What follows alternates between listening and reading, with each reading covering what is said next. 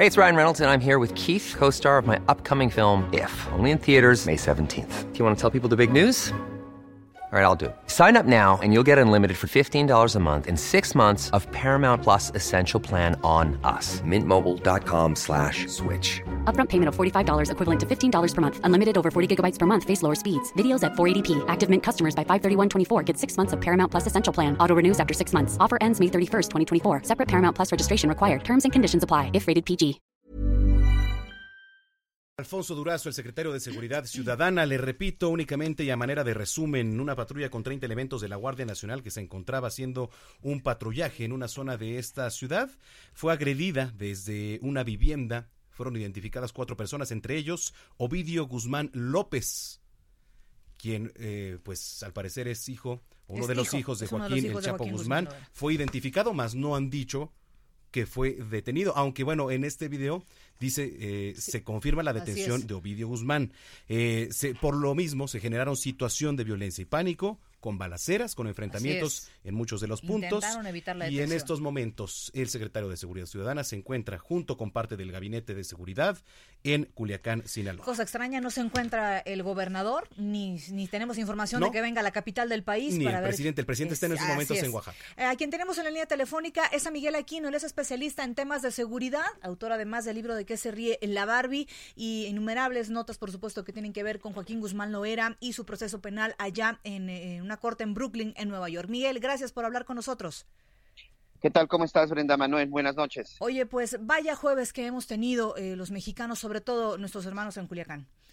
Pues yo no diría solo jueves, ¿eh? Vaya semana, Sí. Aguililla, Iguala, ahora, ahora Culiacán. Ahorita que estaba escuchando la conferencia de el secretario Alfonso Durazo, la verdad es que creo que fue muy importante que salieran a decir que, perdón, es una conferencia a medias, a mí todavía no me quedan cosas Totalmente. muy claras como en dónde está Ovidio, si fue identificado y si fue detenido y fue trasladado. Exacto. Y se los digo por esto, porque finalmente hay una fotografía ya de Ovidio detenido y también hay en las redes y también ya me llegaron algunos audios de algunas personas que dicen el patrón ha sido liberado. Creo que todavía falta que nos expliquen si había una orden de captura. Me queda claro que no, porque no iban por él, simple y sencillamente se encontraron con una, pues vaya, con una escolta, con una escolta de los hijos de Joaquín el, el Chapo Guzmán. Pero creo que todavía no nos quedan cosas muy claras y una de ellas es en dónde está Ovidio. dónde Si está no lo están diciendo por seguridad, lo podemos entender, pero sí es importante que sean más contundentes y digan, agarramos a uno de los hijos del Chapo Guzmán. Ahora, es- eh, perdón, adelante, Manuel. Esa es una. Y la otra es, este, hasta el momento no hay saldo de nada. Hasta el No, momento no hay saldo de nada, nada. ¿eh? Ni No, de no, no. heridos, ni de muertos. No, Porque y- lo que sí la- es que está circulando un video en redes sociales en donde le están metiendo Ay, una hombre, rastriza sí. a no sé quién, no sé si sea elemento de seguridad porque no se alcanza a ver, o sea, un, eh, un este presunto sicario, no lo sabemos. Lo que sí es que seguramente, por el tamaño de la balacera que fue, va a haber, eh, no creo que haya saldo blanco, ¿eh?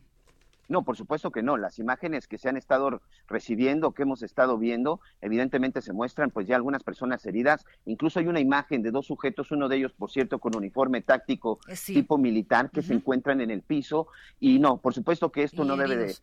Eh, Sí, no, seguramente no habrá un saldo blanco. Eh, Miguel, eh, preguntarte, ahí en Culiacán se encontraban eh, los hijos de Joaquín Guzmán. ¿Qué lugar ocupa Ovidio en el cártel eh, de Sinaloa? Eh, la posición de Ovidio no es una de las posiciones de la estructura principal.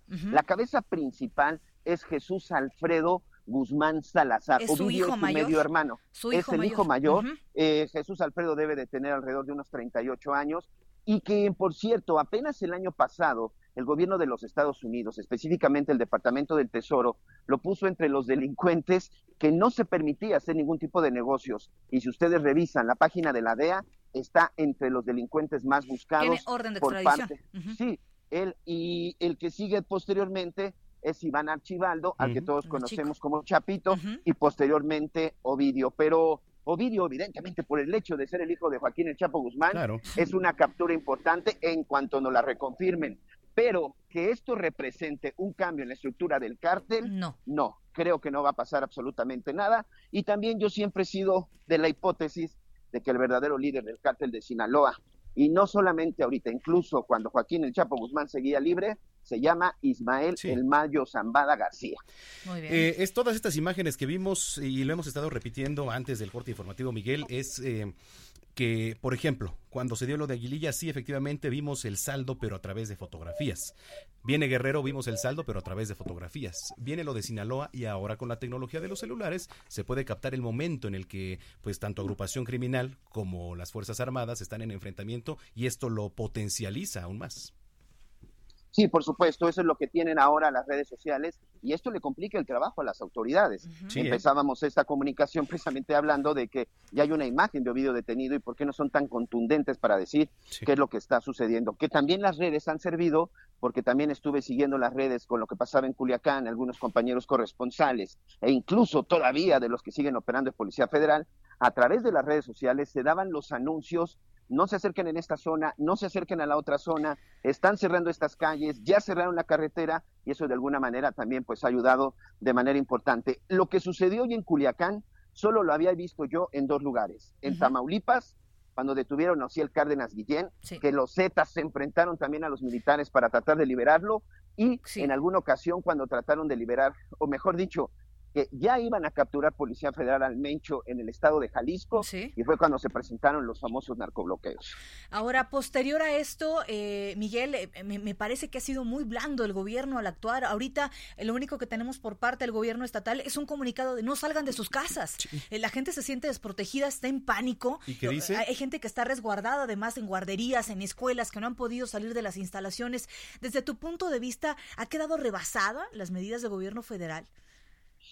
En el estado de Sinaloa, varias, en varias este, pláticas que he tenido durante el día, me preguntaban, bueno, lo que muestra hoy el cártel de Sinaloa es que sigue siendo fuerte. Creo que sigue siendo fuerte, pero solo en su estado. Cuando detuvieron la primera vez a Joaquín El Chapo Guzmán, la gente salió precisamente en Culiacán, en la zona de los Mochis, salieron a manifestarse para pedir la liberación del Chapo porque decían, tras la captura del señor, nosotros nos sentimos más inseguros. ¿A qué voy con todo esto? Y que me perdonen nuestros amigos de Sinaloa y les mandamos un abrazo. Pero desde hace más de una década, el estado de Sinaloa prácticamente ha estado al servicio del cártel encabezado por Joaquín y encabezado por Ismael El Mayo Zambada. Y la prueba está que en Culiacán, que en la capital, pues sin ningún problema, se movían los hijos del Chapo con esta estructura y con esta organización de sicarios. Si vemos estas camionetas de repente de redilas con ametralladoras en la parte de arriba. Casi eran botes de basura, Miguel. las hicieron en ese momento. Eran botes de digo, eran este camiones de basura prácticamente, Miguel, pero esos camiones casi de basura, te puedo asegurar que traían la mejor protección, ¿eh? Y, armamento además del ejército, arma larga. Eh, yo me quedo con un video también eh, vía aérea a través de un negocio, un, no sé, una casa quizá, en eh, donde se hace el zoom a un par de sicarios, uno que viene encapuchado, otro que no, otro que viene con una gorra, en donde trae un arma, en donde con esa eh, te aseguro, derriba un helicóptero sin problema, ¿eh? Y me quedo con un arma tipo Barrett. Exactamente, una Barrett. Y me quedo con otra cosa que dijiste, que ahorita que escuchábamos el mensaje de a ver si, de, a ver si lo podemos preparar otra vez para el mensaje de que dio Alfonso Durazo, y yo me quedo con lo que eh, dijiste, Miguel, que realmente nos quedamos con nada del mensaje porque dicen eh, las acciones que decidieron suspender o las acciones que decidimos suspender, pues ¿cuáles acciones?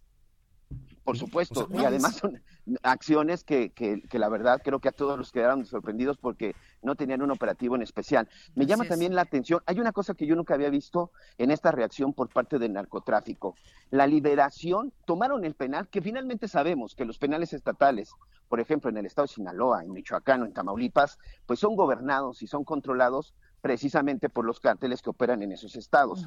Una de las cosas que hicieron fue precisamente ir a liberar a gente que estaba en el penal de Araguato, que está ahí precisamente en la zona de Culiacán, para dos cosas, para distraer y provocar que la policía empezara a desplegarse para recapturarlos, pero también para tener gente que les pudiera en determinado momento ayudar a los ataques que estaban realizando. Miguel, eh, preguntarte, tú que estuviste ahí muy al pendiente del juicio contra Joaquín Guzmán Loera y que conoces muy bien esta parte em, de, Joaquín Guzmán, de, todo lo, anímico que ha pasado en el proceso de, su juicio y ahora encarcelamiento, ¿cómo le pega a un capo de la droga eh, pues que capturan a uno de sus hijos?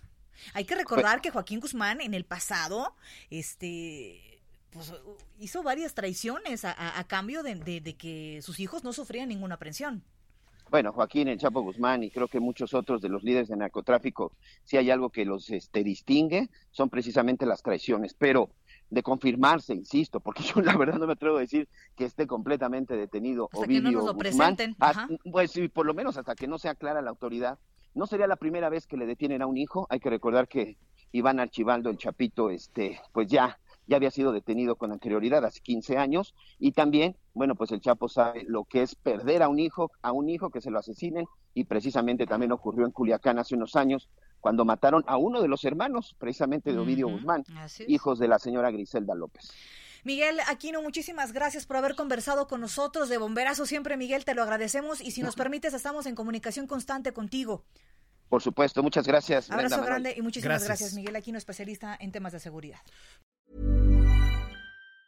Hi, I'm Daniel, founder of Pretty Litter. Did you know cats tend to hide symptoms of sickness and pain? I learned this the hard way after losing my cat, Gingy. So I created Pretty Litter, a health monitoring litter that helps detect early signs of illness by changing colors, saving you money and potentially your cat's life. Pretty Litter is veterinarian developed, and it's the easiest way to keep tabs on your fur baby's health right at home. Go to prettylitter.com and use code ACAST for 20% off your first order and a free cat toy. Terms and conditions apply. See site for details.